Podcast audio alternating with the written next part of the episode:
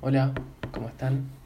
Mi nombre es Pablo Rojas y en el podcast del día de hoy vamos a platicar un poco sobre la novela de José Saramango, Ensayo sobre la ceguera, haciendo una breve reflexión sobre el concepto de moral, el cual define David Hume.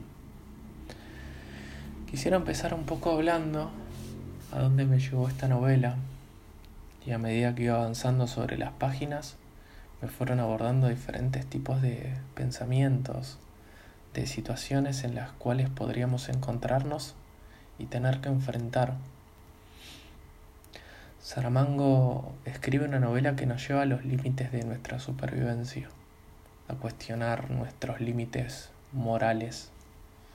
Un escritor que nos pone a pensar en lo que está bien y en lo que está mal, lo correcto e incorrecto en quiénes somos y quiénes son los demás cuando las cosas cambian. Quisiera que nos pongamos a pensar un momento si al estar escuchando este audio de repente te quedas ciego, de repente dejas de ver, de repente lo único que está delante tuyo es una nube blanca. ¿Qué pasaría? ¿Qué pasaría con la gente que hoy está en la calle caminando y de repente se queda ciega? ¿Qué pasaría si estoy manejando y de repente me quedo ciego? ¿Qué pasaría con todo lo que conocemos hoy desde nuestros ojos, desde lo que vemos?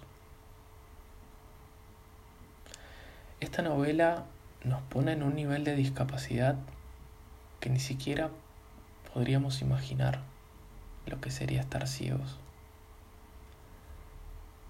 Donde antes había una imagen, una representación, una interpretación, libertad, independencia, todo cambiaría. En este punto me gustaría citar el pensar de David Hume y su concepto de moral y explicar cuál es la razón que me llevó a pensar en la moral. El autor define a la moral como lo que dirige nuestras conductas, nos guía a lo que está bien y lo que está mal, a través de nuestros sentimientos afectos, pasiones, gustos. ¿Qué es lo que se generaría en el cuerpo? Y podría limitar nuestros comportamientos si tenemos un sentimiento de desaprobación, como de aprobación cuando hacemos algo bien. Y a través de la razón, guiar esas respuestas hacia lo que debemos hacer. Pensando en la moral, ¿qué pasaría si nos volvemos todos ciegos? ¿Nuestra moral seguiría igual? ¿O se tendría que adaptar a las nuevas circunstancias? Y acá me pregunto, cuando algo deja de ser bueno o malo, cuando podemos diferenciar entre lo que sentimos de lo que pensamos y qué pasa cuando dejamos de pensar y empezamos a sentir diferente a las sensaciones conocidas. ¿Qué pasa cuando las situaciones cambian? Cuando el contexto cambia. Cuando dejamos lo conocido y aparece un nuevo conocer. ¿Qué sería lo que dominaría en nuestro cuerpo cuando éste necesita comer para vivir?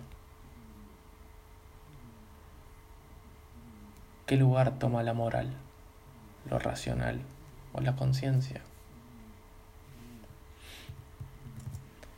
¿Qué actos me llevaría a realizar esa necesidad de sobrevivir, esa sensación y sentimiento nunca antes sentido. Y esto me lleva a preguntarme si mataría por comer. Si entregaría mi cuerpo para satisfacer necesidades sexuales a cambio de comida, como lo observamos en la novela. Si entregaría todas mis pertenencias materiales por un pedazo de pan para sobrevivir. Y acá podemos ver cómo las cosas materiales cambian en su escala de valor por medio de las situaciones cambiantes. Como también toman protagonismo actores fundamentales ante la ceguera, como el miedo, como principal actor. Ese miedo por no poder ver, por la inseguridad, por todo lo desconocido y por sobre todo el miedo a morir.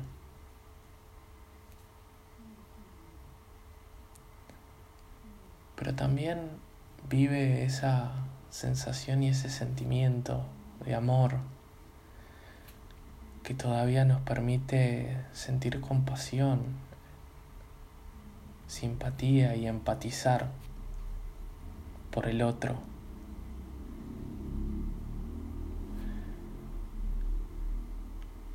Y por último, la esperanza.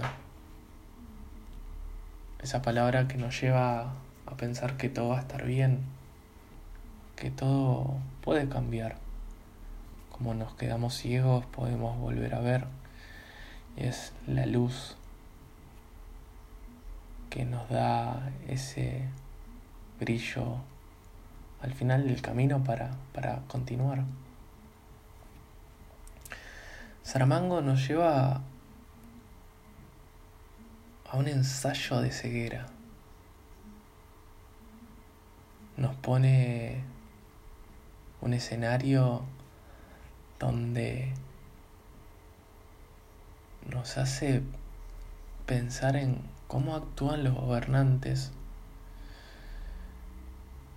y las palabras poco conocidas surgen con tanto poder y entendimiento para la sociedad como cuarentena, aislamiento, muerte los diferentes tipos de palabras que el autor nos lleva a vivir. Nos crea un mundo donde uno puede llegar a sentir morir sin estar muerto y de vivir una vida diferente a la que recordamos. Así como Hume nos lleva a pensar sobre la moral, si no pudiera ver ¿Qué cambios se generarían en mí? En mi manera de sentir y de pensar. ¿Cuáles serían las emociones que predominan y condicionan lo que yo pienso que está bien o mal? Entonces, reflexionando un poco sobre esto, Podríamos decir que la moral se adapta a las nuevas situaciones y nuestro sentir con ello.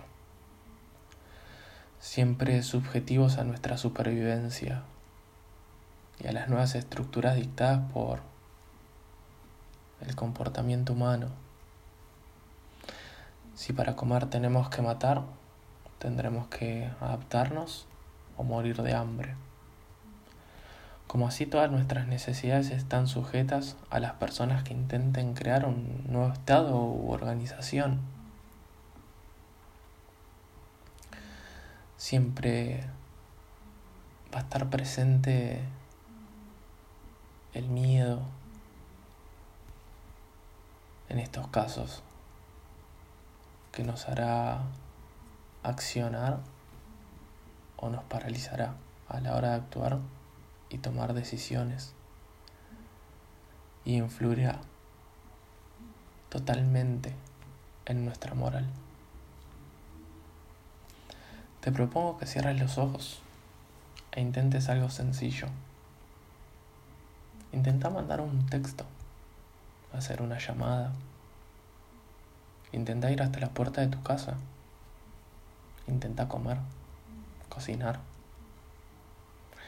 Y luego pensarlo a largo plazo. Si todos tendríamos que partir de lo mismo un nuevo comienzo, sin ojos, ¿qué pasaría? Y ahí te lo dejo, para que reflexiones cómo sería un mundo sin ojos, cómo sería el amor, cómo sería la moral, cómo serías vos. en un mundo que no puede ver.